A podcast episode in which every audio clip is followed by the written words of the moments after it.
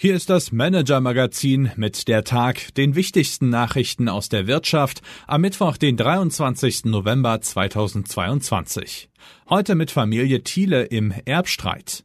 Wirecard-Aktionärin im Abseits und Startup-Investorin Jana Ensthaler im Podcast. Christoph Rottwilm, Redakteur des Manager-Magazins, hat diese Bilanz des Tages für Sie geschrieben. Am Mikrofon ist Axel Bäumling. Unser Thema des Tages. Der Streit um das Erbe von Heinz Hermann Thiele. Erfolgreiche Unternehmer und Unternehmerinnen dabei zu beobachten, wie sie Millionen und gar Milliardenvermögen erschaffen, kann informativ und faszinierend zugleich sein. Geht es jedoch darum, ein solches Riesenvermögen im Erbfall unter den Nachkommen aufzuteilen, so kommt nicht selten noch ein nicht unerheblicher Unterhaltungsfaktor hinzu. Der Außenstehende fühlt sich dann mitunter an TV-Erlebnisse à la Dallas oder Denver Clan aus den 1980er Jahren erinnert. Der Kampf um das Erbe des im vergangenen Jahr verstorbenen Heinz Hermann Thiele entwickelt sich in genau diese Richtung.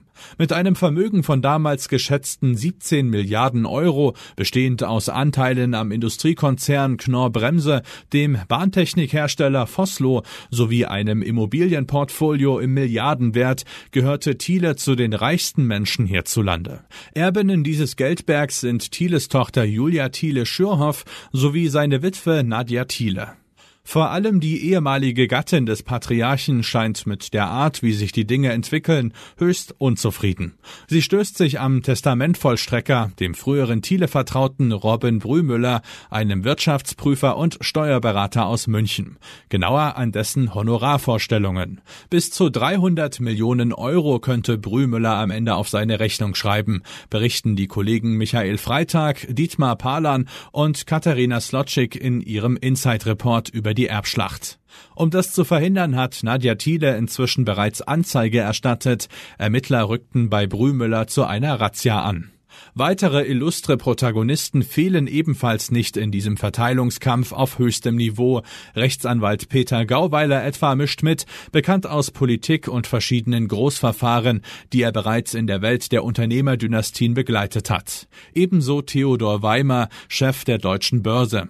Alle Details zum Streit um das Thiele-Erbe lesen Sie in unserem Report auf manager-magazin.de. Die Wirtschaftsnews des Tages. Schlechte Nachrichten für die Aktionäre von Wirecard. Nach der Pleite des Zahlungsdienstleisters hatten sich viele von ihnen Hoffnungen gemacht, im Rahmen des Insolvenzverfahrens als Gläubiger auftreten und ihre Verluste auf diesem Weg zumindest zum Teil ausgleichen zu können. Doch daraus wird womöglich nichts. Einem Urteil des Landgerichts München zufolge gelten Aktionäre im Fall Wirecard nicht als Gläubiger.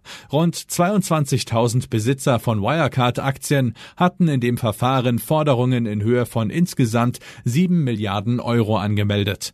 Das letzte Wort ist allerdings noch nicht gesprochen. Vermutlich entscheidet am Ende der Bundesgerichtshof. Gute Nachrichten für die Beschäftigten von Volkswagen.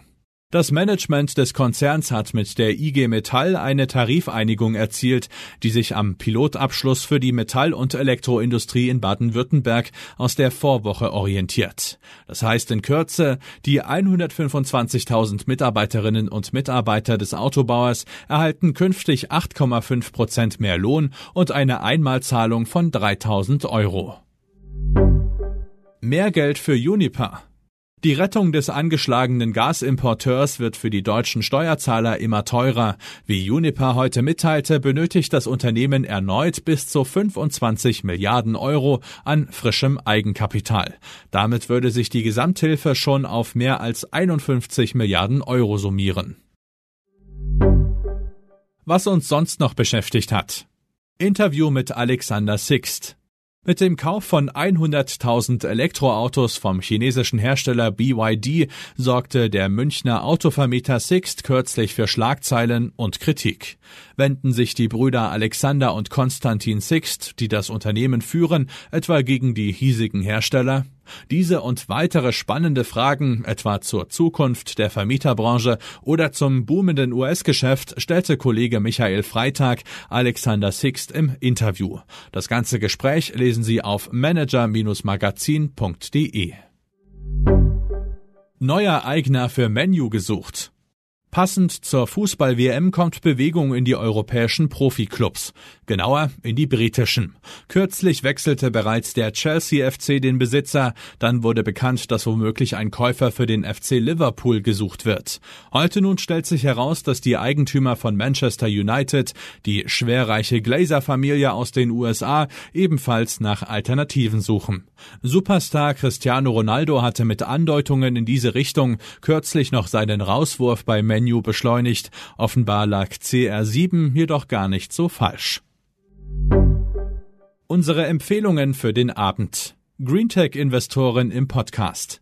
Jana Ensthaler hat bereits verschiedene Startups gegründet und auch mit Internet-Serieninvestor Oliver Samba von Rocket Internet zusammengearbeitet. Jetzt versucht sich Ensthaler selbst auf der Investorenseite. Gemeinsam mit einer Studienfreundin gründete sie den Green Generation Fund, ein Vehikel, das junge Unternehmen aus dem Food- und Nachhaltigkeitssektor finanzieren soll.